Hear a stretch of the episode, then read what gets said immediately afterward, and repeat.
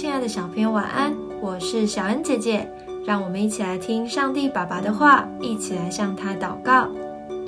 尼西米记八章九到十节，省长尼西米和做祭司的文士以斯拉，并教训百姓的利未人，对众民说：今日是耶和华你们神的圣日，不要悲哀哭泣。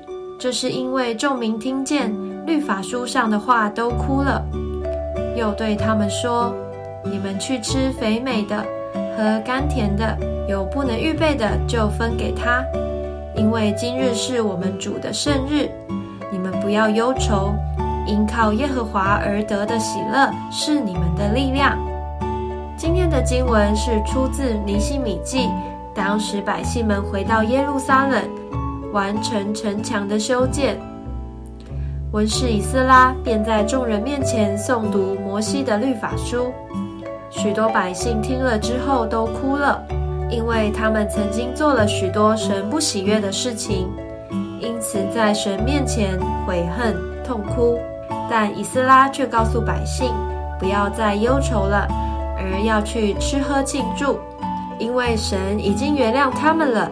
不需要停留在悔恨里，应该要喜乐才对。当我们做错事时，应当回到神面前承认悔改，求神将我们犯错的污点洗净，重新成为干净的人。神不仅喜悦我们悔改的心，还会赐下喜乐的灵，使我们再次得到力量，能够继续往前。但要注意，要谨慎自己的行为，可不能一犯再犯哦。我们一起来祷告，亲爱的主，求你赦免我一切的过犯。相信当我带着一颗忧伤痛悔的心来到你面前，你就安慰我、鼓励我，让我重新有喜乐、有力量。奉主耶稣基督的名祷告，阿门。